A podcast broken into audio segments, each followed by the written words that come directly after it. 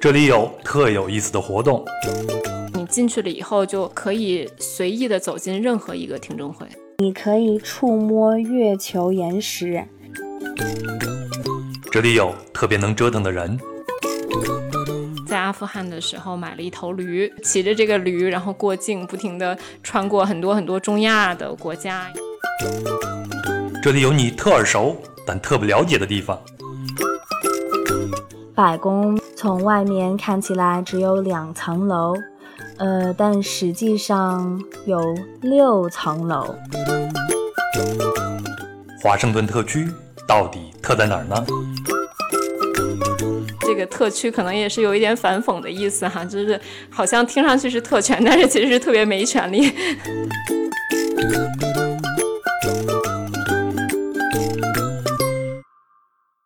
你好，欢迎收听《环球声游记·壮游者》，让我们聊聊真正的旅行。我是杨。那今天我们的目的地是美国首都华盛顿 DC。那之所以选择这个目的地，是因为华盛顿 DC 虽然贵为一国之都，但在很多游客心里，这里并不是一个值得多停留几日的地方，完全不像我们北京啊，一周都逛不完。那大家会认为啊，美国首都嘛，不过就是一个政治型的城市。来这里看看白宫、国会广场，靠近一下权力中心，拍个照、打个卡就可以走了。那事实上啊，这座城市可供探索的地方远远不止这些。首先，像美国历史上的许多决定一样，华盛顿 D.C. 这座城市之所以选择这个位置，就是一种妥协，也经过了各方权力的交锋和制衡，所以啊，留下了很多历史痕迹。那这些历史痕迹就散落在城市各处。也分布在众多世界级的博物馆和图书馆里，这些都值得我们慢慢去观看。那其次呢，华盛顿 D.C. 有着众多的驻外使馆和世界银行、国际货币基金组织等国际机构，是一个非常国际化的城市。那这就让这里的气质有别于其他的美国城市，国际化的视野、饮食和娱乐等等，也让生活在这里的人与众不同，特别有故事性。最后一点也很有意思，在这个城市有很多开放性的机构和论坛，即便作为普通游客，也可以进去听一听国际级的专家以及政坛人物是如何讨论世界大事的。所以啊，我觉得我们去华盛顿 D.C. 走一走，看一看，感受一下这个城市的精神内核，也可以让我们多一个角度去了解美国这个国家。那接下来我要介绍今天请到的壮游者，就是老朋友冰爽。那他也是第十二期做 Chicken Bus 看危地马拉的分享人。那冰爽呢，曾经在华盛顿 D.C. 生活过七年，期间在某人权组织和世界银行都工作过。现在在北京做金融工作。对了，本期节目还有一个特别嘉宾，她是个美国女孩，叫泰勒，也有个中国名字叫曲梦飞。那她曾经在中国生活过四年，能讲很流利的中国话。现在呢，在华盛顿 D.C. 工作。他呢，也将在本期节目中担当城市漫步的领队角色，带领我们在华盛顿 D.C. 的中心游览。顺便也要感谢一下华盛顿特区旅游局，那本期节目的制作得到了他们的帮助。好了，您准备好了吗？我们就出发了。那今天的旅程呢，就从一个梦开始。那是在决定录制本期节目后不久，冰爽给我发了一个随手记录，记录的是他做了一个梦，梦中出现了以前在。华盛顿 D.C. 生活时的场景和一些老朋友。你那天晚上做一个梦是吗？对对对。现在呃，华盛顿 D.C. 还会经常出现在你的梦里边吗？我觉得它其实经常出现在我的生活里面，可能甚至都不是梦里面吧。就是，呃，一方面是因为我在那边生活了长达快七年的样子。嗯，从一零年到一七年，所以某种程度上，那个是我的一个家的概念吧。嗯，但是另外一方面的话，也是，就是我还有很多朋友也还在那边，所以我在跟他们打电话呀什么的时候，还经常能听到他们说他们去了这里啊那里啊，就都是我很熟悉很熟悉的地方。就是从我的人生角度上面来讲，你如果让我去任何一个城市，说哎下一个转角是哪个店？我只有在 DC 能告诉你，就是我对 DC 熟到这个程度吧。那这种感觉就像我跟我老家的朋友聊天的感觉是一样的。然后他会告诉我，老家这个地方某一个地方发生了一点变化，那个饭店我们很熟悉的饭店关了，什么地方又起了一个商场啊，等等等等。对，有一点这种感觉。我觉得，就包括我回国以后，在北京生活了三年，我仍然就觉得对这个城市是比较陌生的状态。虽然我是北京人啊，但是 就是我对 DC 的那个感觉，就是觉得我好像真的那个融入我生活每一个转角的那种感觉。你是？上次你跟我说你现在还保留着 DC 的手机号码是吗？对对对，DC 的手机号是二零二开头的，然后呃，我一直保留着那个号。虽然我中间去拉美旅行，然后又回国三年，但是一直没有放弃，继续续费。那你第一次去 DC 是求学是吗？对我一零年去那块儿的时候，其实是大学刚毕业，然后去读研究生，就是 master。然后我是在 Georgetown 去读的，两年的时间吧，反正冲击很大。嗯，你学的是哪个专业？我学的是一个国人看来 很不可思议的一个专业，就是民主与政府治理。我听我在 DC 的朋友说，乔治城大学培养了很多的外交官，是吗？对，就是这一点是让我们作为留学生非常受益的一件事情。为什么呢？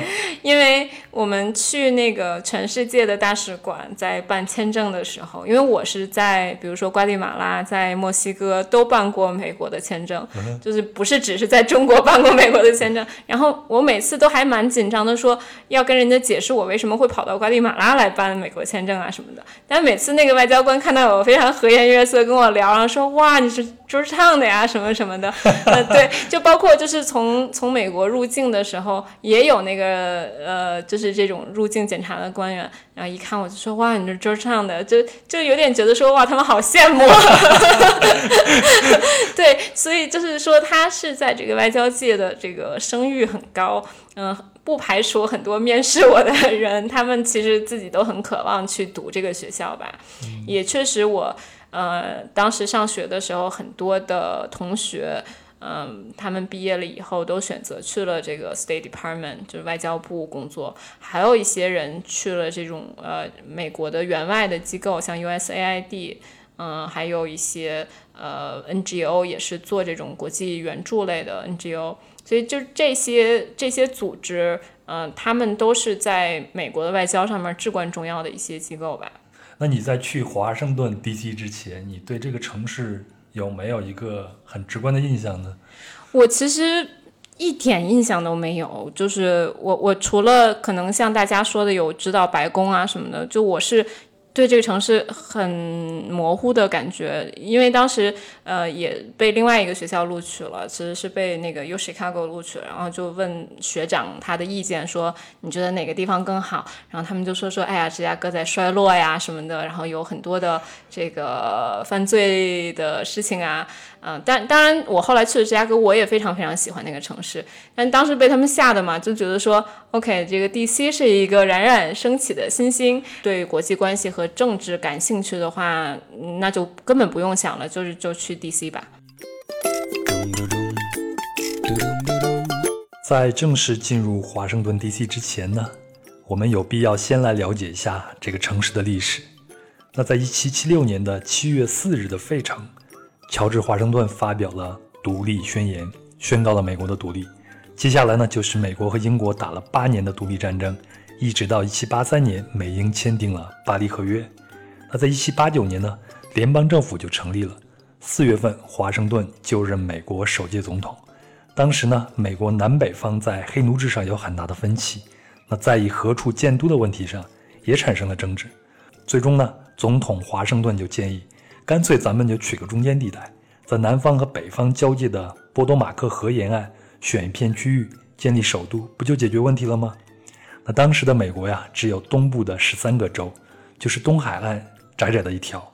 那在一七九零年，马里兰州和弗吉尼亚州就各让出部分土地，组成了一块菱形的地界，准备兴建首都。当时呢，这里还是一片灌木丛生之地，只有很少人定居。那华盛顿就把设计城市的重任委派给了皮埃尔·查尔斯·朗方。那一听这个名字呢，就知道他是一个法国人。那这位设计师是一位法裔的美国人，出生在巴黎。那他提出要建立一个与众不同的现代化城市的伟大愿景，其中就包括宽阔的林荫大道、以各州命名的街道和仪式场所。那这样的城市规划不由得让人们会想到巴黎。那设计师还规划了一个网格状的城市布局，将城市的中心设置为美国国会大厦，这基本上就是现在美国首都的雏形了。后来呢，这座城市可谓是几经战火。那在1812年第二次英美战争期间，英军将其大部分建筑夷为平地，包括新落成的白宫、国会大厦和国会图书馆。那到了1861年呢，代表资本主义的北方和奉行黑人奴隶制的南方就开战了。也就是我们在历史书上学到的美国南北战争，当时的华盛顿市里边还有贩卖奴隶的市场和大量的黑人奴隶，但在时任总统林肯于1862年9月22日发表解放黑人奴隶宣言之前的几个月，华盛顿市的奴隶就获得了解放，自此呢，这里就成为了获得自由的奴隶的聚集地，城市开始扩张，时至今日，这里仍然是最重要的非洲裔美国人的家园。那战后呢？华盛顿 DC 就经历了大规模的扩张，第一批街区围绕着国会大厦、市中心和白宫逐步建立起来。那到19世纪的中叶，电车线路的扩张也刺激了新郊区的出现，让城市规模日渐扩大。到了1901年，又提出了麦克米伦规划。那这个计划旨在全面完成廊坊最初的设计，这包括重新设计和扩建国家广场。经过重建的国家广场，现在已经成为华盛顿地区的地标了。那在二十世纪六十年代和七十年代，因为平权运动，华盛顿 DC 经历了内乱，许多居民就从市区搬到了近郊。那进入新千年以后呢，市中心经历了一场复兴运动，许多人也陆续的迁回来，城市被重新注入了活力。那到现在呢，这里已经成为多元的，也是美国最为包容开放的城市之一。通过以上简要的介绍呢，您可能也看到了，这座城市也曾经被政治家操纵，卷入美国各州的冲突。甚至是种族问题之中，而它的建立呢，有民族认同，有妥协，也有权力较量，这些可能就是我们今天要走进它的原因吧。最后呢，您一定也注意到了，在前面我一会儿说这个城市是华盛顿市，一会儿又用华盛顿 DC 来指代，那这个城市到底是什么名字呢？在一七九零年马里兰州和弗吉尼亚州让出这片菱形的土地以后，也就是在一七九一年，这里就被命名为华盛顿市。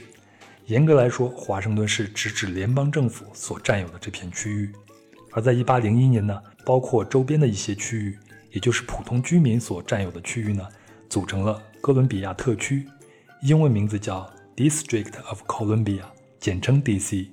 而华盛顿市呢，就位于哥伦比亚特区上，一直到1871年才结束了哥伦比亚特区和华盛顿市之间的区分，使之合二为一，成为现在美国人所说的。华盛顿 DC，甚至现在美国人会用最简单的 DC 来指代这个城市。那因为 DC 的特殊性呢，再加上我们中国人的习惯，才把华盛顿 DC 翻译成华盛顿特区，这就是这个名字的由来。那那特区的这个特，你觉得它翻译的是准确的吗？我觉得它还是蛮准确的，就是从它的政治地位上来讲的话，它并不是一个州嘛，它是一个很特别的一个地方。就是如果你去华盛顿，你会呃看看，你可以看看它的那个车牌上面写着这个 taxation without representation，那个意思就是说你被征税了，但是你没有代表，就是没有人代表表你的政治权利啊。这个意思就是说你其实华盛顿它嗯。他的居民他要交税，但是他又不能在这个众议院和参议院有他真正能投票的代表，他应该是只有一个这个就是见证的这样这样的一个代表吧，他就不能投票。所以大家这个特区可能也是有一点反讽的意思哈，就是好像听上去是特权，但是其实是特别没权利。我们上次聊天的时候，你说 D.C. 是整个美国最像欧洲的一个城市。对，就是，嗯，DC 人是很鄙视去纽约的，纽约人可能也很鄙视去 DC 哈，就是这个中间互相有一个这样的鄙视关系，因为，呃，DC 其实，嗯，不像美国的那种大家眼中的大城市，有很喧闹、很繁华，然后高楼林立，啊，有很多的夜生活什么的。其实 DC 是一个相对来说很安静，然后街道比较宽。嗯，而且就是建筑看上去比较老，也没有高层，非常肃穆的一个城市，有点像是欧洲的那种老一点，像像像意大利的一些老城市啊，什么呃，像巴黎啊，就是有点像这种感觉。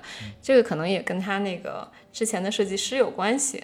呃，在城市化这一面上面，它就相当于是一个很横平竖直的画了一一一堆像有点像北京的这种横平竖直的这个这个街道。而且从地图上来看，整个华盛顿特区好像就被分成了一个网格状的。对对对，然后它的这个比较中心的这块儿应该是它 Union Station 是那个呃，就是火车站的那一块儿。嗯，然后它往西其实就是大家一般去华盛顿会去的。呃，比较繁华的这一片，它再往东其实是，嗯，比较偏呃这个少数族裔聚居的，然后它比较，嗯，可能比较乱一点吧，嗯，是这样的。然后它还有呃，就是南北之分，所以它的那个街道其实是从那个 Union Station，就是那个火车站开始往西，就是编的这个从零到一直到四十多，就到周畅。所以街道都是用数字来命名的。对它数，它街道都是用数字命名的，然后它南北向是就是相当于拿字母命名的，就比如说 M Street，然后 N Street、P Street 就是这样一直命名到上面去，直到比较上面以后，它才会有用呃人名啊，或者用这样的那就是比较丰富的名字命名的，其他地方它都是一个很横平竖直的网格数字和字母命名的这样的一个系统。前头你提到呃，在东边那一带有很多的少数族裔。然后你会感觉那边稍微的有点乱，那 DC 的治安如何呢？DC 的市中心应该是非常安全的，嗯，尤其是在白宫，然后到国会这附近应该都还好，然后到到 Georgetown 是最安全的，嗯，有一个很大的争议就是 Georgetown 一直没有建地铁站，它其实下面建了那个地铁的那个通道，但是一直没有开那个站，就是怕少数族裔。有不稳定因素，然后从那块太容易出站，然后会带来一些什么东西，就是这个很争议很大。呃，有些人说说这个是歧视这些少数族裔或者歧视这些穷人嘛。但是，呃，桌子上毕竟是一个很这个富人区的地方，所以就一直没有开。那那一片的这个治安是非常非常好的，嗯，从来没有听过几乎那边有什么恶性的案件。呃，我去的时候，我们基本上在往石街再往东走，就是呃，包括像那个火车站 Union Station 什么的，我们稍微晚一点，什么都不太敢往再往东走了。嗯，但是后来在 DC 时间长了以后，呃，也发现这个城市慢慢在变化。像像十四街以前可能并不是会太多去的地方，后来都变成了大家非常非常喜欢去逛街也好，吃饭也好，去酒吧也好，所以。呃，DC 其实是慢慢在往东，就是扩这个比较安全的区域吧。那现在十四街是什么样子呢？听说华盛顿 DC 还有一个城市复兴计划，是吧？就是十四街是在五十年前，呃，马丁路德金大概当时被呃杀掉了以后，他十四街和 U Street 就是 U 这条街的这个交叉口这块周围，其实当时是有很多那个呃 shopping 啊，就是。购物、玩儿、去 bar 什么之类的地方，然后这一片就都被烧了。然后有一个很大的超市 Safeway，就是美国 Safeway 应该是很很大家挺家喻户晓的一个超市了，就真的是烧到灰烬的那个程度。然后所以那边据说有一段时间是很萧条的，嗯，也是因为那块有很多那个呃房子空出来嘛，所以就滋生了很多新的犯罪的一些事情。所以那段时间那块儿是挺乱的，但后来的话，嗯，其实说实话，十四街。从来都是 DC 很重要的一条街，它是诶贯穿南北的一个很重要的这个交通上面的一条大街。那同时的话，它这两边的那个建筑都是大概十九世纪建的，很很有特色维多利亚式的那样的建筑。所以后来就是去嗯复兴的时候，这条街就又慢慢的恢复了这个嗯有有新的这个店进驻啊什么的。所以很多那个好玩的餐馆，就它它可能是呃味道。不一定好，但是它的那个装装饰比较特别，或者它能给年轻人一种呃这种后工业的感觉呀，或者怎么样的，反正就利用了那块那条街上面的一些历史和它这样的一些元素，去打造这样的一些新的餐馆，所以后来变变又变得很很就是兴旺吧。但我我也自己很喜欢去那条街，就比如说。那条街上面有一个非常好吃的法国餐馆，就是它的中文名翻译过来就是这个外交官。然后它呃常年爆满埃塞俄比亚的餐馆呀，然后像呃墨西哥的餐馆、西班牙的餐馆，就是在 DC 里也是这是一大好处吧，就是因为 DC 的这个。嗯，大使馆有一百七十多个，好像，所以你在 DC 几乎能发现所有的这个国家的餐馆，而且就是美国的有一些那个报纸上面的专栏是专门会写那个美食的。我之前就看到过一个人说，呃，专门评论了一下 DC 的餐馆应该什么时候去吃。他说，一旦一个餐馆刚刚开业的时候啊，好像不是一个很好的吃的时间，因为他还在忙着把很多东西凑齐嘛。他说他开业的大概第五个月到第十个月是最好的时间，因为这个时候他们那个搭配的比较熟练了，但是这时候还在吸引客源，还是一个新餐馆。然后当就是呃，当这个十个月过去以后，你就要好好考验这个餐馆有没有持续营业的能力。他说还有另外一个检测标准，就是你在厨房橱窗外面看的时候，千万不要被里面人很多，然后聊得很尽兴的那个假象所迷惑，然后觉得这是一家好餐馆可以进去。这是为什么？因为因为 DC 人就是。很爱去社交，就是大家在一块儿就可以聊聊聊，看看有没有找工作的机会啊，有没有跳槽的机会啊什么的。所以这个时候，呃，里面吃饭的人往往都是很新的人，就是刚刚来 DC 的人。刚需，餐厅餐桌上东西并不是对对对，大家会找一个环境不错，然后看上去能跟人社交的地方吃饭。但是如果你在厨房外、橱窗外面看到那个里面的人都在呃非常埋头吃饭。那这一一定是一家好餐馆，因为这个是属于老客常客才会去的地方。嗯，那我知道在 DC 呢有很多的米其林的餐厅，但同时也有很多很亲民的餐厅，比如很多人都向我推荐那个 Ben's Chili Bowl 是。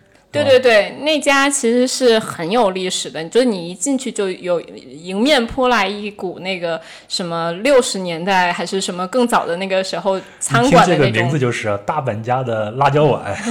对对对，然后他们家里面也贴了很多那个照片，都是他们各种各样的名人去吃呃照的照片。我以为这个只有老北京的一些餐馆才有这样的喜好呢。没有，全世界的餐馆都有。我其实以前去那个印度尼西亚餐馆也是贴。总统以前还没当总统的时候去吃的照片什么的，这这都是很值得炫耀的事情。对那家那家餐馆，我其实非常喜欢。他们家最就是著名的东西，其实是那个炸的像薯条什么的，可以蘸一个特殊他们自己特殊的酱，然后还有他们的一些，我记得是有汉堡什么的吧，嗯，然后他们的那个酱是很特殊的，所以大家就很留恋那个。怎么说呢？有一点点辣，然后有一点像咖喱，就是有有一点呃很神奇的味道的几个味道的组合的那种那种感觉。如果你深夜，比如说一点两点凌晨去那块的话，你会看到他们家门口还在排队，因为有很多去 club 里面嗨完了的小青年会半夜找不着吃的，很饿，然后就会去那块排队买吃的。你在 DC 的时候晚上？或者说出去要娱乐一下的，hang out 一下的话，你会去哪儿呢？对，就是 DC 最有名的那个夜店，其实就是在这个 Fourteen and you Street 这个这这这这条街上面的，就是叫那个 Nine Thirty Club。然后这里面其实啊还蛮有意思的是，大部分的乐队到美国巡演，就比如说欧洲的乐队或者其他国家乐队到美国巡演，他们一般挑的那个城市里面。嗯，只要不是说只挑啊纽约或者只挑洛杉矶这样的，就是他只要多挑个四五个城市，一定会有 DC，就是这块儿呃还是会有一些挺不错的这种小众乐队。因为虽然 DC 的人口可能并不是说那么多哈，但是它的这个受众的面儿，这个广泛度很多，所以怎么着都可能有有它的这个那个粉丝在。就是喜欢音乐的人去那块儿的话，不妨先看一看那个 Nine Thirty Club，他们有没有什么你喜欢的乐队，然后包括 DC 有还有几个呃不错的这个 Live House 吧，然后也可以去看一看。在这儿我也想向大家推荐一下，在 DC 呢有一种。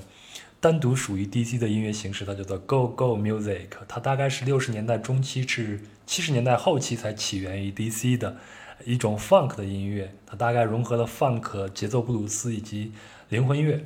呃，因此呢，它主要是一种舞厅的音乐，它着重于现场观众的啊给他的一种回馈和反应。那现在有一首非常火的歌，现在是。我们体育迷都知道的华盛顿奇才队，就是 NBA 篮球队，以及还有一支女篮球队的官方的指定的一一一一首歌。那这首歌叫做《呃欢迎来到 DC，Welcome to DC》，我们来听一下。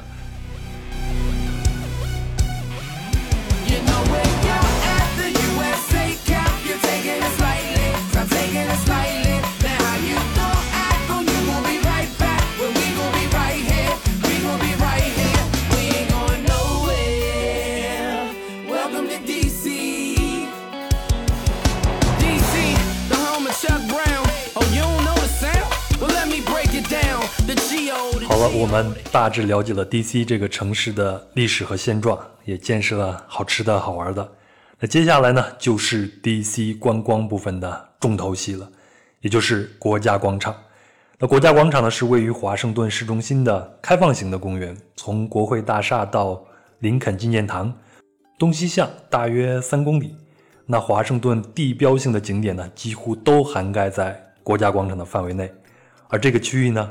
最适合的方式是城市漫步。那如果有一位当地人来带着您走走看看，那就再好不过了，是吗？接下来我们就请出中文非常流利、有生活在 DC 的泰勒曲梦飞小姐，让她给大家打个招呼吧。另外呢，也提醒您一下，这一段最好配合图片一起欣赏。图片呢，我会放在声音简介和公众号文章里边。等有机会了，您再去 DC 实地旅行一趟。Hello，大家好，我是 Taylor，中文名是曲梦飞，我是华盛顿特区旅游局的亚洲区销售经理。我稍微介绍一下我的背景。我虽然是美国人，但我目前为止的大部分时间都住在海外，也在中国的几个城市生活过四年多。大多时间是在上海，但是我也在石家庄、青岛、成都和南京生活过。那我虽然没在北京生活过，但我对北京还是比较熟悉的。我当然特别喜欢中国和中国人，然后今天非常开心有这一次机会参加这个节目，给大家介绍介绍我现在的家。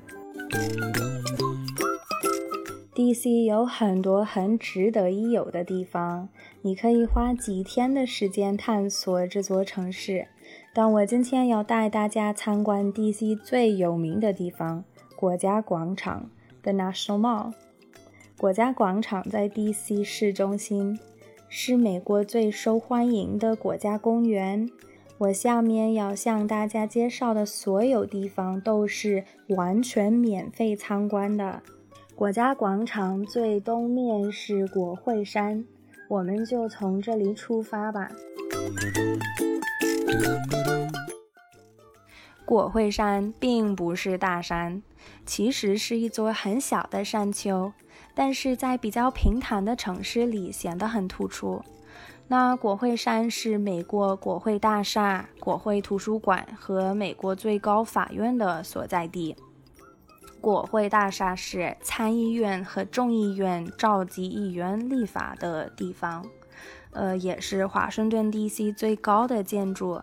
那根据法律规定，DC 的建筑都不能超过大概十三层高，所以呢，国会大厦和我们一会儿要说的华盛顿纪念碑就非常引人注目。甚至在几英里外的屋顶上，都可以一览无余地看到这些地标。那我提到的其他建筑物在城市中也起着非常关键的作用。美国国会图书馆是世界上最大的图书馆，在这里，呃，有超过一亿七千万件藏品，包括书籍、音像资料、艺术作品等等。那美国最高法院当然也很重要，在这里全年都会进行各种审判，然后游客还能排队亲自观看法庭是怎么开庭的。因此呢，国会山无疑是整个美国最重要的地方之一。好的呢，从国会山走下来，我们就来到了国家广场的主要部分，是一条很长的绿地，两侧被十四家博物馆环绕。当然，这里的博物馆也都是免费参观的。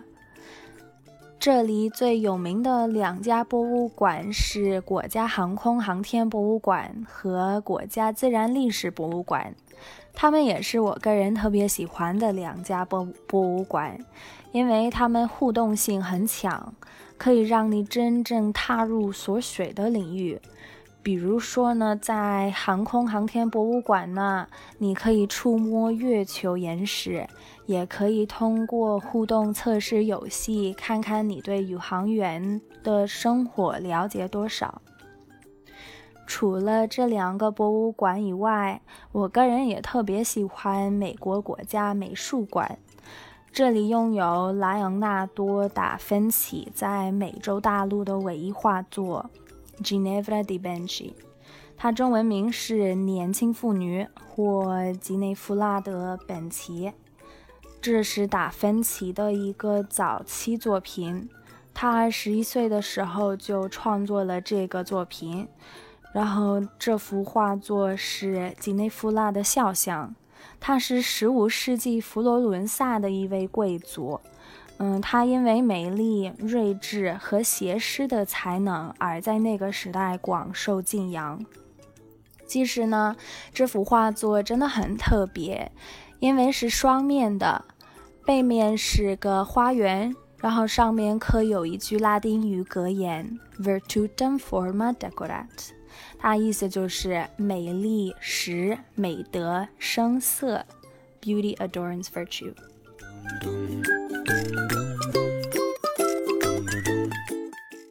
好，那在国家广场中间是华盛顿纪念碑。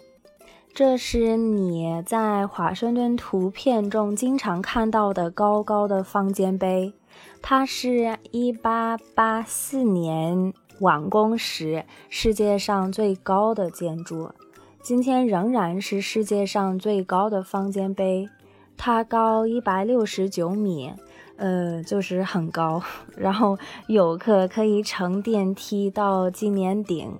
三百六十度全方位欣赏城市和周边地区景观。DC 本地人也经常来到这里，他们在华盛顿纪念碑附近运动和参加体育比赛。游客会很惊讶地发现，国家广场首先是公园，体育队也可以在国家广场的各个草坪练习和比赛。但是要提前呃预约好时间。在这里，我经常看到有很多垒球比赛，而且我个人参加飞盘队的时候，我们在白宫外的草坪上玩，真的太神奇了。我提到这一点，就是说，虽然国家广场有很多纪念馆、纪念碑和一些政治机构。但是，这里的气氛并不死板。事实上，这儿十分舒适宜居，整个城市也都这样。其实，国家广场的草坪也是可以坐的。嗯，这在其他大城市是不太可能的。我建议游客可以在天气好的时候亲自在这里野餐。华盛顿纪念碑的北边是白宫，我敢肯定大家都对它很熟悉。大家应该在新闻和白宫群英等电视节目见过。有意思的是，你真的去看白宫的时候，你会发现它很小，比电视上的要小得多。我第一次去白宫的时候，确实很惊讶，呃，有点失望。呃，我也听很多游客说，白宫给他们带来的印象不如他们想象的那么好。但是有趣的是，这实际上是建筑设计的问题。白宫比看起来要大多了，从外面看起来只有两层楼，呃，但实际上有六层楼。有几层在地下，然后地上还有一些看不见的楼层。建筑师希望总统的房子看起来像一个普通的住宅，以表明总统和人民处于平等的地位。这个想法非常符合美国民主的理念。但是，当然呢，我的房子并没有白宫的那么漂亮。不过呢，我不得不说，白宫试图与普通公民保持亲近关系。他不时的举办一些免费活动，包括每年圣诞节的国家圣诞树亮灯仪式，在白宫后院的草坪上放一棵大圣诞树，并邀请公众观看亮灯仪式。享受现场音乐表演，嗯，然后每年也会举办复活节滚彩蛋活动，英文名是 Easter Egg Roll。那时候会邀请公众进入白宫草坪，让小孩玩游戏，比如滚彩蛋比赛。大人们可以欣赏现场音乐表演，还有机会与总统和第一夫人亲密接触。白宫还在每年春季和秋季举办免费的花园之旅。嗯，游客全年还可以参观白宫内部。美国人可以通过国会议员办公室申请。然后外国人可以通过驻华盛顿特区大使馆来申请。所有的这些对外开放的白宫活动门票都是免费的。然后我们再回到国家广场和华盛顿纪念碑的西边，这里有反思池和林肯纪念堂。在这里可能是国家广场最受认可的景点，是因为这是一个很有名的自由表达言论的地方。马丁·路德·金博士在一九六三年在纪念台阶上发表了著名的“我有一个梦想”的演讲。这儿也是电影《阿根正传》中阿根演讲的拍摄地。你可能还记得珍妮奔跑进反思池与他团聚。当你抬头看着好像凝视着您灵魂的巨型林肯雕像，或者从纪念台阶眺望反思池和国家广场的时候，你都会感受到一种的力量。国家广场的西边没有博物馆，这里两侧都是树丛，比较安静。树丛深处有花园和其他的纪念馆，周围有很多特别大的松鼠，它们好可爱。这里真是我在整个城市中最喜欢的一个地方。好的呢，我们往南走，就来到了潮汐湖 （Tidal Basin）。这是一个被樱花树和纪念馆所环绕的小湖。每年春天，这里的三千株樱花树都会盛开，超级漂亮。那个时候，我们有国家樱花节和各种庆祝活动。但是，不管什么季节，你都可以在湖上划船、欣赏美景，或在湖边漫步、参观纪念馆。嗯，这里有三个纪念馆。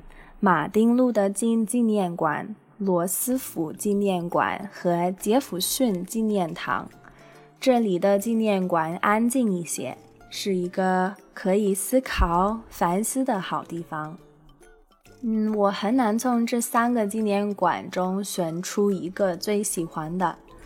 马丁路德金纪念馆是国家广场的一个最新建筑，它的结构设计都非常强大，然后墙壁上的马丁路德金的名言都很能触动人心。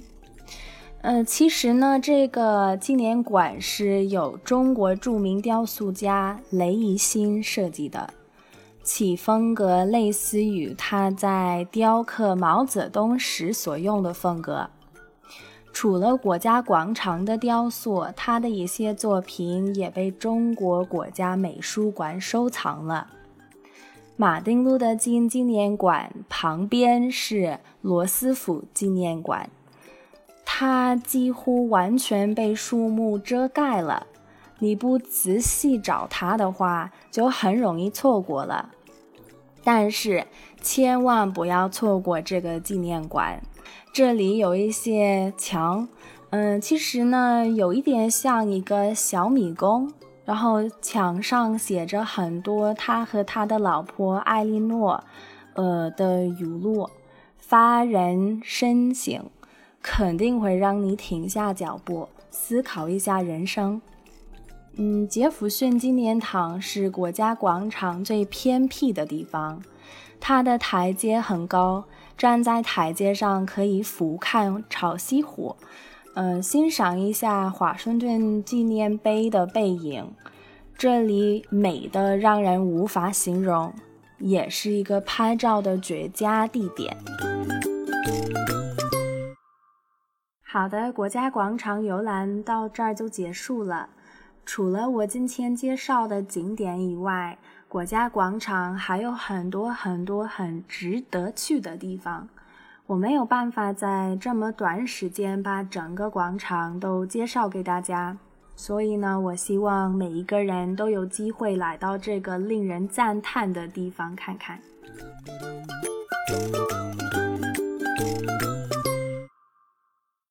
那非常感谢曲梦飞带着我们在 DC 神游了一圈。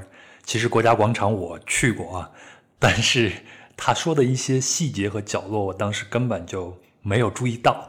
呃，如果再有机会能够再去 DC 的话，也许我会跟着他的视角，重新的、仔细的再去审视一下国家广场，非常有意思的一个地方。那咱俩还是回到我们的聊天中去吧。DC 对我来说有一个很大的吸引力，就是。那有很多很多的博物馆，嗯，还是还是有一些博物馆里面会有非常好的这个展品的，就包括像有一些是巡展，嗯，很大牌的，像梵高啊、莫奈这些画也时不时的会在 DC 能看到。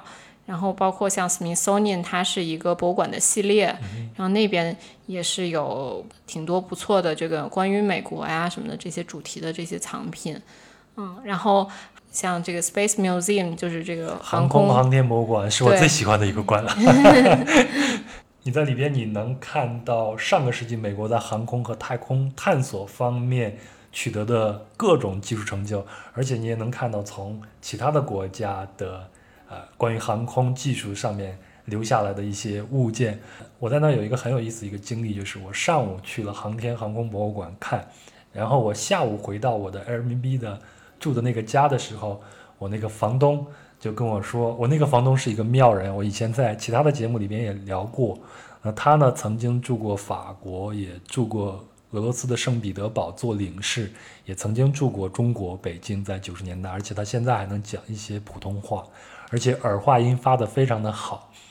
然后他问我上午去哪儿了，我就跟他说去了航天航空博物馆。他说哦，那你看到那一件俄罗斯宇航员留下来的那件。太空服了吗？那件衣服就是我在俄罗斯做领事的时候和俄罗斯的政府谈判，然后放在这儿的。当时我就觉得哇，DC 太神奇了，你能碰见各种神奇的人。我上次还有一个遗憾，就是没有去看那个间谍博物馆。因为我自己本身是零零七系列的忠实 影迷，还有谍影重重系列，我非常想去看，但是一直没有去看。现在呢，又闹疫情，更没有机会去看了。对。不过我最近发现，在呃，DC 也有很多博物馆，他们都开了自己的线上游览的这样一个功能。你比如像航天航空博物馆，像史密森尼国家动物园，还有国家女性艺术博物馆呀，还有国家的肖像画廊，还有非洲裔美国人历史文化博物馆，还有美国大屠杀博物馆等等等等，几乎都可以通过在线的形式去看他们的展品了。我觉得这个也是一个。呃，旅行的一个方式，特别是在这个时期。另外，如果以后我们啊疫情过去了，我们还可以地球照样转起来，我们还可以出去旅行的话，到了 DC 一定要设计一条博物馆旅行的线路。对，我觉得这个逛博物馆可能至少就得留两天。嗯，所以 DC 绝对不是逛个一天就可以离开的城市。对我推荐大家在 DC 至少设计个三四天的线路。嗯，那最近一段。在整个美国都有 BLM 这个活动，嗯，我我不能说这是个活动吧，这应该是游行示威，甚至某些地方已经发展成暴乱了。那现在 DC 是一种什么样的状况呢？嗯，就是我我。感觉我周围的朋友来说的话，他们嗯没有说反馈那种极其暴力或者怎么样的。就虽然我也看到视频，我自己看的时候也觉得蛮痛心的，就是因为那都是我以前住过的地方，也有就是纵火呀、就是烧啊什么之类的这个影影片。但是我大部分的朋友在那边就好像还是比较安全的状态。嗯，他们也有一些人参加了白天的这个 BLM 的游行，然后也照了一些照片，看上去，嗯，是各色人种都有参加，然后，嗯，也还是比较平和的一个状态。本身本身 DC 也有很多那个，嗯，黑人，所以。就是我在这块说黑人，大家不要误解我的意思，只是国内的听众可能听这个比较顺耳，只是为了我们表述方便而已。要不的话，我们必须得说是非洲裔美国人？对对对，就是我用英文说的话，一般不会说 black man，就可能会说这个 African American，就是非裔美国人。但是就是中文的话，大家就谅解一下。对，嗯，那我我现在在 DC 的一个朋友也跟我说，他也去参加了。B L M 的这个游行活动，但是他觉得整个 D C 相对来说都是很平和的。他给我的形容就像大家去参加一个 party 一样。对，其实这个被很多人诟病，就是 D C 其实是一个游行蛮多的城市。嗯，从我去那边时间不长的时候，就参加那个 Tea Party 的 rally，然后茶党是吗？对，茶党的 rally，然后就看我那个时候还不是很懂什么各种各样的政治的事情，然后就那次的人是真的非常非常多，然后包括他们有一些大明星什么的去召集一些政治的游行的活动，呃，也是能召集到很多人，而且是比如说像。在这个方尖碑前面很空旷那一大片地方，全都站满人这样子，嗯，然后也有那种小小的游行，就是你看上去就觉得 在做游戏，就是在一个小巷子里面，因为他们提前要申请，他们是什么议题？问一下，嗯，在美国去游行是必须要提交备案的吗？要申请的吗？按理说是要的，就是你要先申请你的这个议题是什么，你要就是。呃，是是什么样的一个规模的活动？就是你自己预计有几个人呀什么的，嗯，然后你就会被分配到一个路段，然后你只能在这个小范围里面去做游行，所以你就会在 很滑稽的看到那个呃一个小巷子里面，然后一群人啊拿着那个牌子在这块绕着圈儿走，然后他们那个牌子上有的时候呃可能还这个。规定还会涉及说你能不能嗯大声的喊口号，你能不能举牌子，你能不能怎么怎么样？所以就是你也会看到，就是有的时候也没什么人举牌子，然后就几个人在那块绕着圈儿走，然后你也不知道他们在干嘛。对，但但是就是大规模的这种游行的话，呃，其实有一些就并不是说真的申请了这个呃这个。许可的吧，就包括像当时特朗普上台的时候，我记得是二零一七年的一月份，那个时候，嗯，就是那应该是他的就职典礼了。对，就职典礼，就职典礼是在那条那个国会前面那条主干道上面去做的嘛，然后。那边是很多很多人涌到前面去看，然后要分隔区域啊什么的。虽然很多人都不是 Trump 的这个支持者，但是还是想去凑个热闹，包括我自己哈。然后你在就是从大家散会了以后往回走的时候，你就会看到一些什么小小土坡上面，然后就有一群年轻人拉着一个那个乐队，然后拉着横幅在那块儿抗议呀，然后另外一撮人在静坐呀，然后 就是一撮一撮的，我我相信他们其实是没有申请什么资质的。然后，呃呃，我我的一个朋友跟我一块儿去的说。这算什么游行啊？就是那个连什么打砸抢烧都没有的那种感觉。他没有原话这样说啊，就是觉得这个太太和平了，太怎么样，太温和了。我那个朋友是法国人，然后所以啊，原来是法国人，这一下我就理解了。然后我们正说到这儿，然后终于非常兴奋的看到有一个那个车被反过来，然后就是可能是被呃放了什么汽油或者什么的烧起来了。然后这下就终于觉得好像有那么一点氛围，当然我们这种心态很不对啊，就是 也不应该以破坏东西为这个这个游行够不够事儿大的这样的一个标准。嗯，我们今天聊这些话题呢，完全是一个第三者的角度去看待它，并不代表我们同意或者不同意某一方的观点。嗯，对。然后，嗯，说到游行这个事情，在西方世界去旅行的时候，经常能碰见这样的。呃，情况发生，在我看来，这就是旅行中的一个偶遇，偶遇到一一景而已。比如像刚才提到的法国，在巴黎我就见过他们的律师的一次示威游行，在希腊就更不用说了，经常看见他们在游行。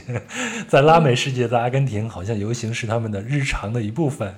对，对，像我去西班牙，然后也有这种各种教师啊，或者这个要求养老金啊什么这样的一些游行。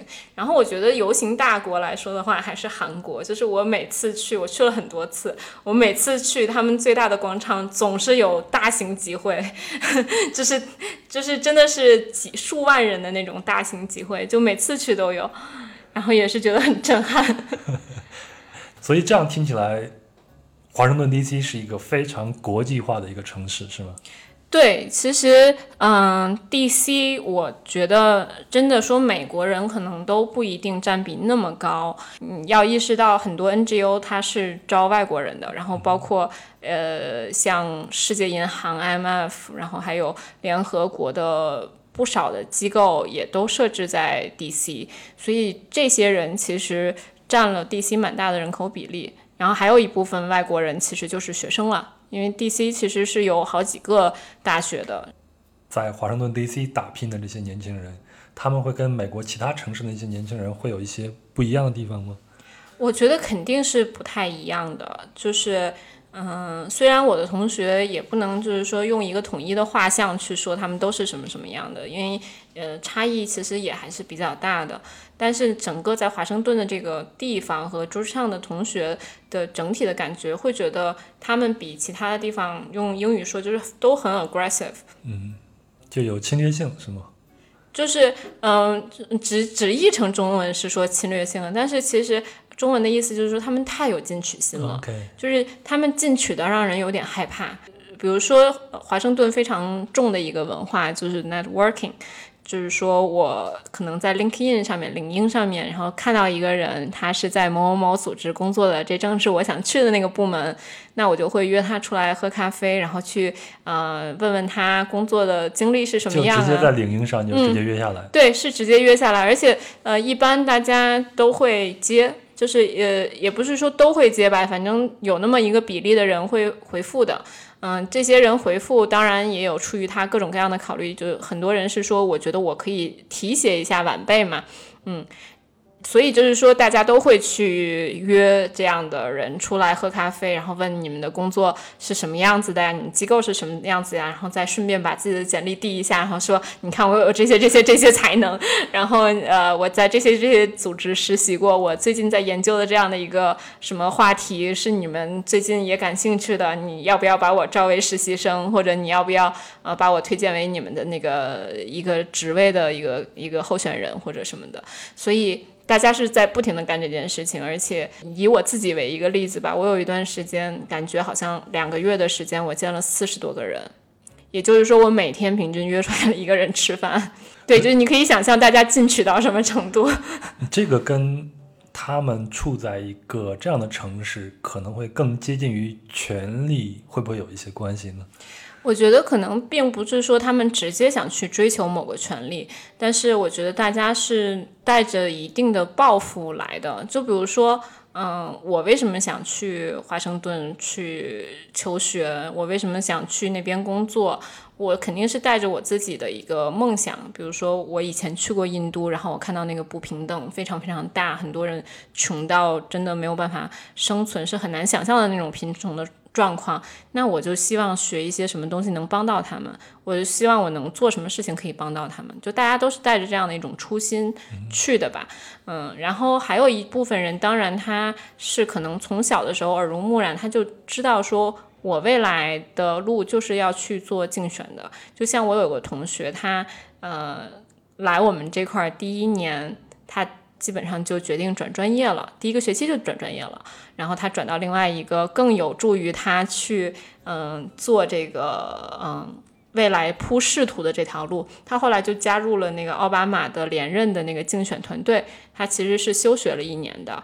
嗯，他他休学完一年，就是去做完这个竞选，然后奥巴马成功上任了以后，他就又回到学校修完了他的课，然后他毕业了以后就又回到了奥巴马的那个相应的一些团队里面继续去工作，所以这个就相当于是他一手的，我就进入了最核心的这个政治的圈层，就是也有很多人也是带着这样的一个呃仕途的这样的一种抱负去华盛顿的。嗯，你看我们在。北京在我们这样的环境，就会觉得那扇大门非常的厚重，很难以敲开，很难进得去。那你在华盛顿会觉得，嗯，那扇大门依然会那么高吗？嗯，我觉得它，嗯，不一定说那么高。对，就是确实你离它很近的可能性要大很多。就是从你试图真的进入到那个圈子。我觉得可能也更容易，但是这个确实需要你加倍的努力，然后加倍的去向这些团队表忠心，然后证明自己的能力什么的。嗯，然后另外一方面就不是仕途的方面的话，就是你可以看到这个圈子内部的一些呃事情也会更多一点。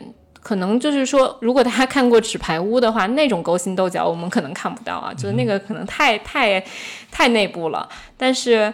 呃，就是，比如说我以前做的一个实习的那个经历是，经常要去国会山，就是 Capitol Hill 里面听那个听证会，他们的 hearing，他们在那个国会，大家看到的那个建筑，其实那只是它其中的一个，它周围还有好几栋，大概有个，呃，我也不知道具体数字吧，就是不至少。嗯，小于十栋的这样的一个数目，但是它没有连起来，是吗？它没有连起来，它没有完全连起来。然后那那几栋都是可以用于，就是呃，国会的各个呃议员他们的办公室啊，然后各个领域的办公室啊，都会就是分布在这几栋楼里面。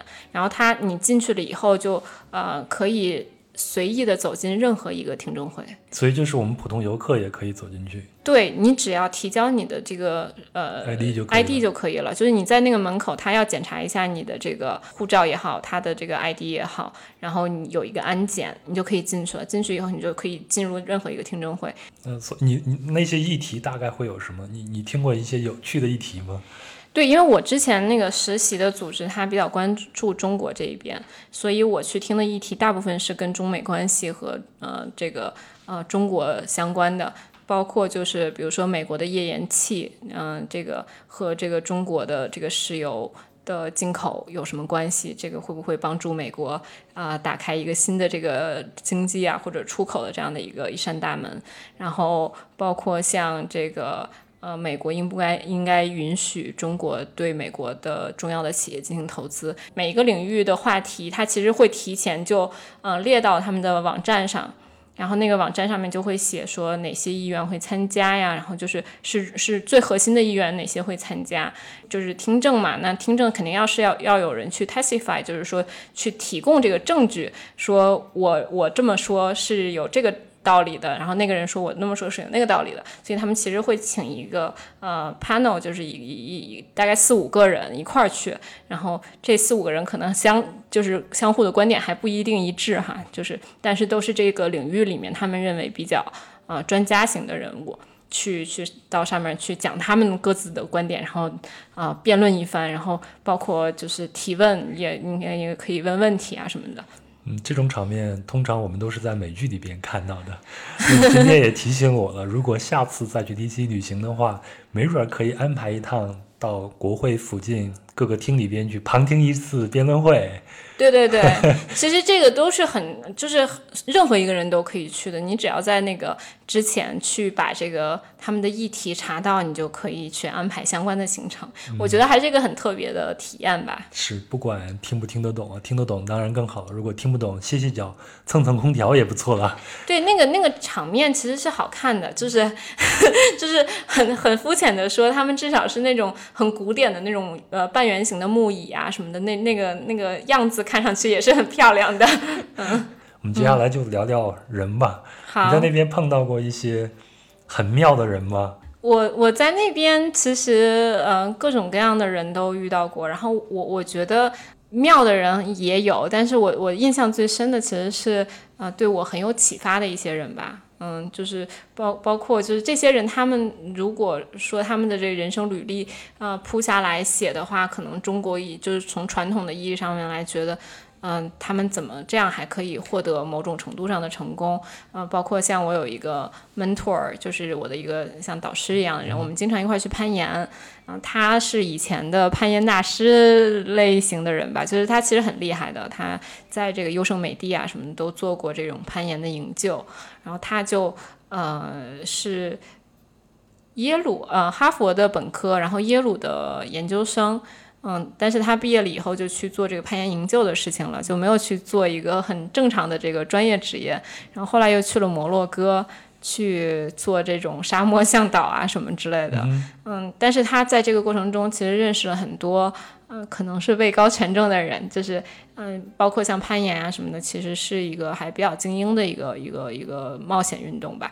那这些人给他做了很多的提携，然后他嗯后来是在世行工作，然后后来也在一个 NGO 做这个领导。对他给我了很多很多的启发。他在这个特朗普嗯不支持这个环保啊一系列的这些呃政府财政的支持呃以后，他的那个 NGO 相当于就垮掉了。嗯就他就突然失业了，他那个时候已经六十多岁了，然后这个时候按中国正常的想法就是那你就退休吧，但是他还去参加了那种最基础的那个社区技能培训，就包括怎么去用 Excel，然后怎么用呃一个网做一个网站，然后去建立你自己的这个简历。然后怎么去包装自己啊？什么就就从最基础、最基础的一些一些技能学起。然后他现在在就是有一个自己的嗯咨询公司，然后去去拿了很多项目去做非洲的项目啊，去做什么项目。所以就是这种人生经历，我觉得在国内可能会觉得比较不寻常吧。这听起来非常的美国，非常的美国化。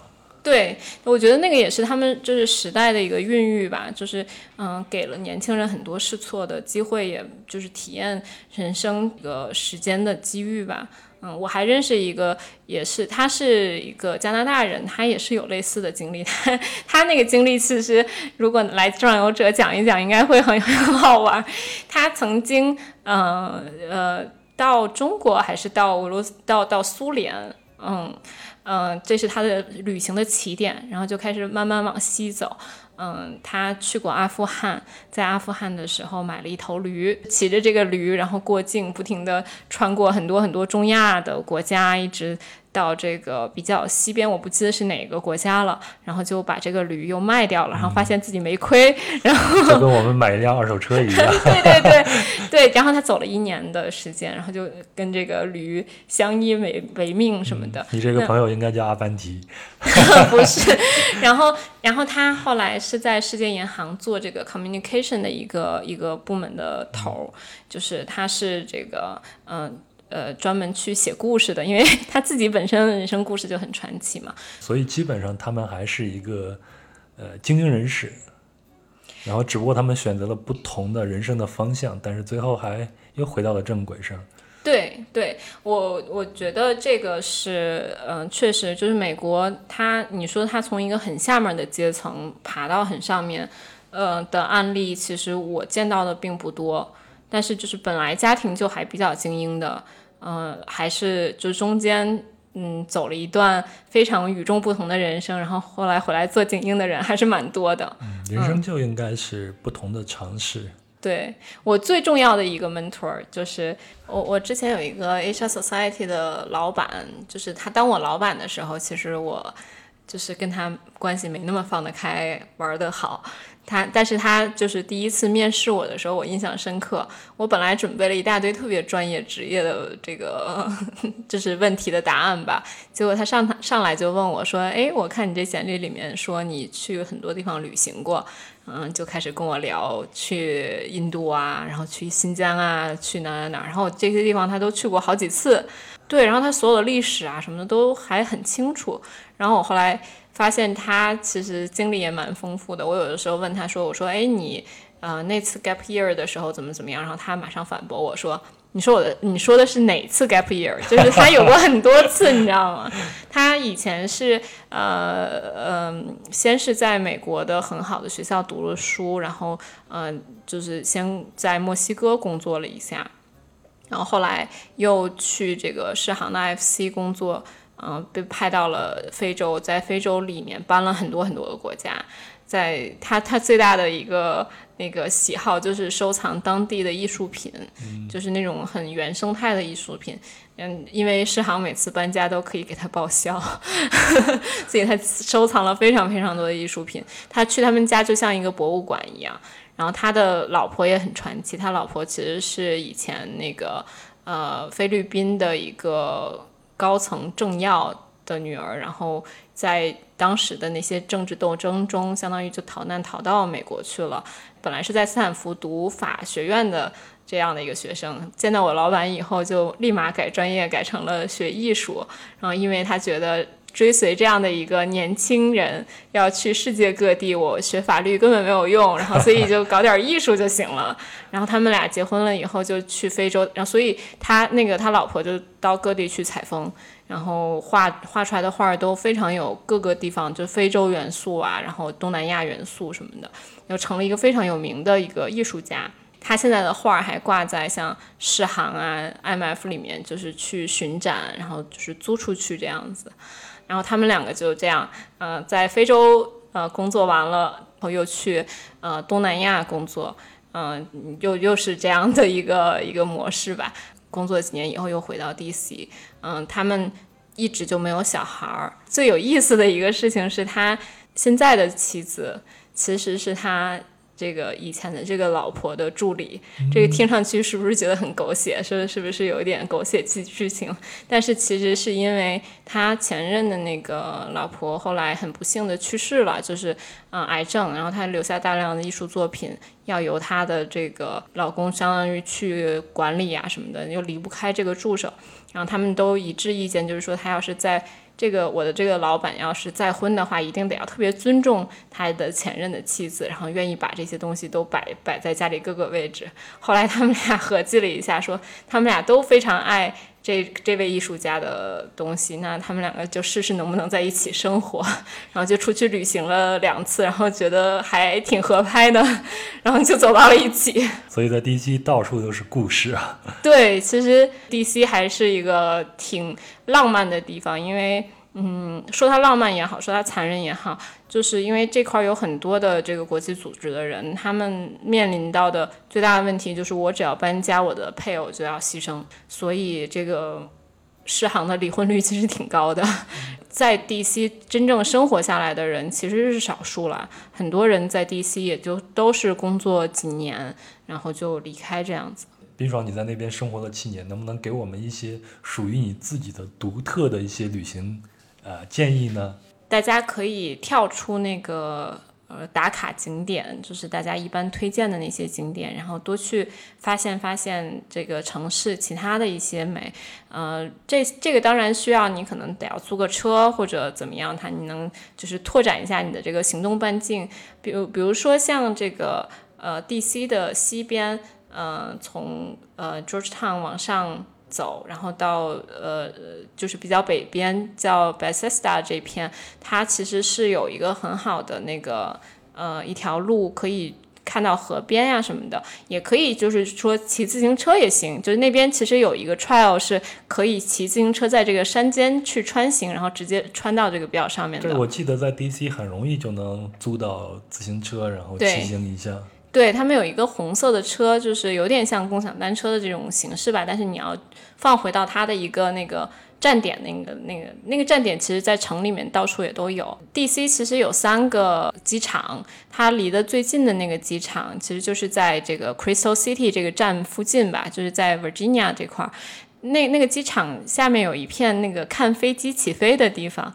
我们经常会去那块儿看，就是大家如果有这个闲情逸致啊，也可以去那边看一看。就是你会在周围也看到很多当地人他们的这个生活状态，他们呃，就是也会跑去那块儿看飞机。我我建议大家有一种旅行方式，就是你如果你的英语比较好的话，可以去 iTunes 或者 i i p o 那个 Podcast 上面去下载 The Serial。播客那个里面有一个节目，就是讲的一个凶杀案，它其实是发生在 DC 附近的。就是就我这这是举一个例子啊，你可以去寻找一些这样的故事啊或者元素，它就是在 DC 附近。而且我我当时觉得很有趣的是，我每天走的那条高速公路，我每天开车走的那条路，就是它那个里面场景，它那个故事里面，那是一个真实的故事。如果要是用这样的场景的话，我们完全可以把《阿甘正传》给拿出来呀。我们还记得阿甘在那儿，呃，首先是水门酒店，对吗？他在对面就看见水门酒店。现在水门酒店依然还，呃，还在，而且他二零一六年整修以后，他并不避讳这段历史，而且还重新修了一个纪念馆。呃，顺便说一下，在 DC 有很多非常有意思的酒店，比如像华盛顿威拉德洲际酒店，最著名的事件就是。马丁·路德·金在大堂里完成了“我有一个梦想”的最后的修订，然后才去做的那次著名的演讲。那现在在酒店里面还保留了一个马丁·路德·金的套间。那还有欧尼·肖雷汉姆酒店，那披头士乐队还有滚石乐队都曾经住在这里，所以现在是一个乐迷去朝圣的一个地方。对，就是我还有一些那个推荐的地方，可能是一般游客。不会想到要去的，就包括像他们的那个国会图书馆，嗯，那个里面装饰真的是非常富丽堂皇，而且呃，给人一种非常肃穆的感觉。就是它有一个专门的大厅，可能一般游客进不去，但是你可以看到，嗯，就是这样的地方，它呃，不要简简单单以为它就是一个博物馆。它其实承载着美国大量的情报工作。它为什么叫国会图书馆嘛？它其实是跟国会的那个很多职能，包括 CIA 的很多职能。对，就是你可以进去参观，但是你不一定能在一个厅真的坐下来读书。嗯，你如果是 DC 长期的居民，或者你就特特别申请了一些东西的话，你是可以在里面真的去阅读的。它里面也可以借出来很多东西。嗯，我我以前有个老师，他其实就在这个国会嗯图书馆里面工作。我后来才知道，就是你如果去的话，是看到这一栋楼，但是它其实地下呃连着那些国会还有很长很长的这个地下通道，然后这些地下通道下面都有办公室的，所以是一个。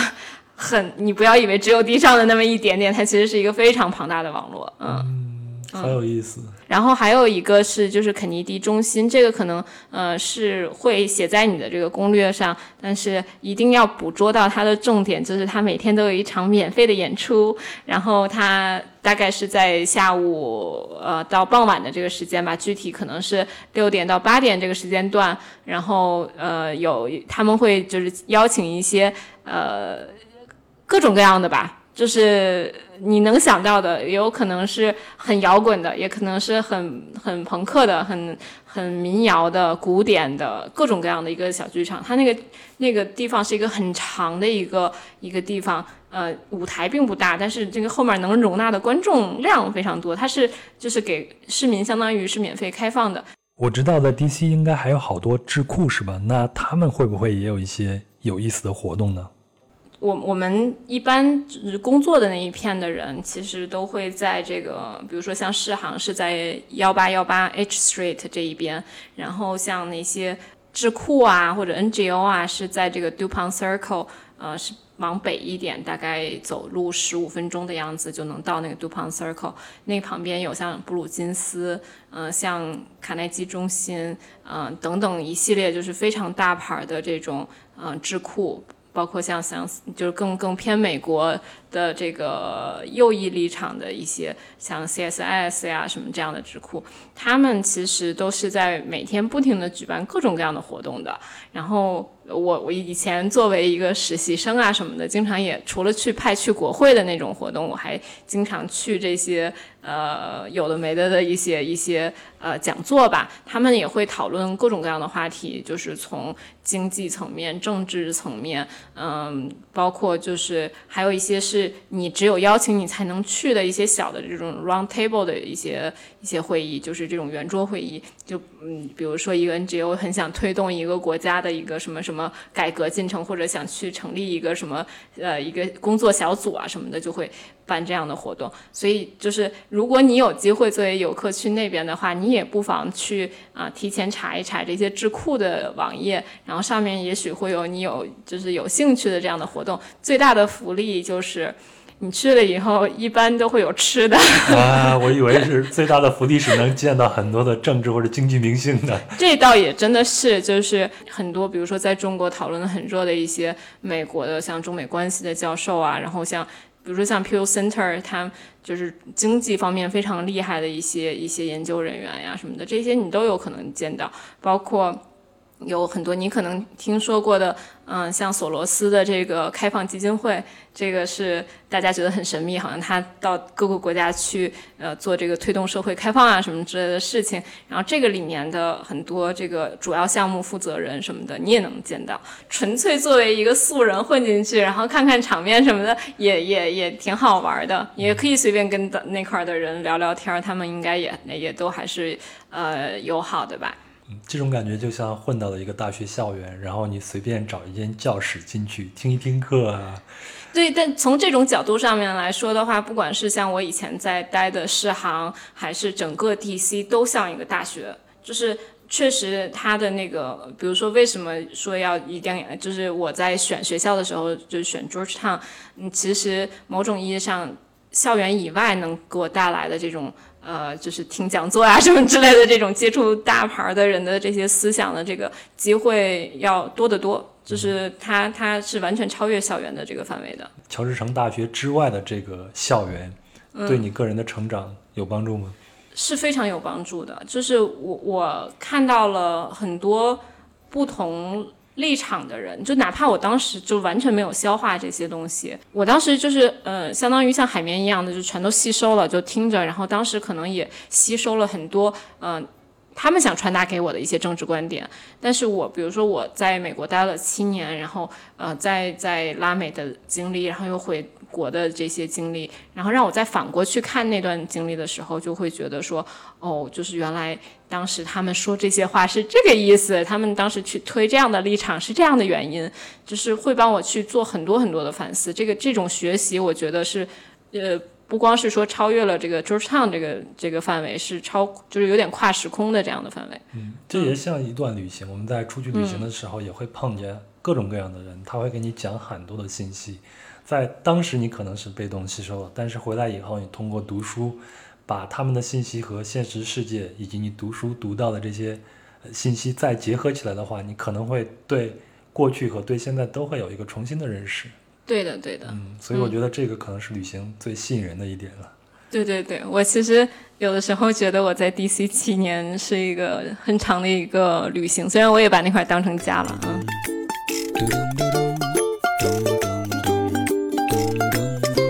好了，以上就是本期的全部内容了。我们聊了聊 DC 这个城市风景和美食，也聊了聊这里的人和有趣的活动。我希望能通过我们的分享，能打开一个您对 DC 甚至是对美国的观察的切入口。也正如我们在节目里讲的，DC 这个城市呢，值得我们多待几天，慢慢看，认真看。那非常感谢您的陪伴和聆听，也非常感谢冰爽的分享。当然也得谢谢华盛顿特区旅游局的协助，谢谢你们。最后，如果您认同壮游者理念，也喜欢我们讲述的故事，可以通过公众号“壮游者”给我们打赏，也可以通过爱发电这个平台选择不同的档位来支持装游者。当然，我会相应的给您提供特殊服务，以完成价值交换，这样呢就可以让装游者走得更远一些。当然，您也可以通过最简单的方法来支持装游者，就是把您喜欢的节目转发出去，让更多的人知道装游者的存在。也欢迎您在节目下方的评论区和我留言，我会一一回复的。如果您使用苹果播客客户端，请给装游者打个五星并留下评论。那壮游者也有自己的听众群，请微信添加幺三四三六九二九九五二，他会将您拉进去。在这里有一群有意思的人，谈天说地，神游世界。还有啊，别忘了关注公众号“壮游者”。好了，祝您身体健康，一切顺利。我们下期见。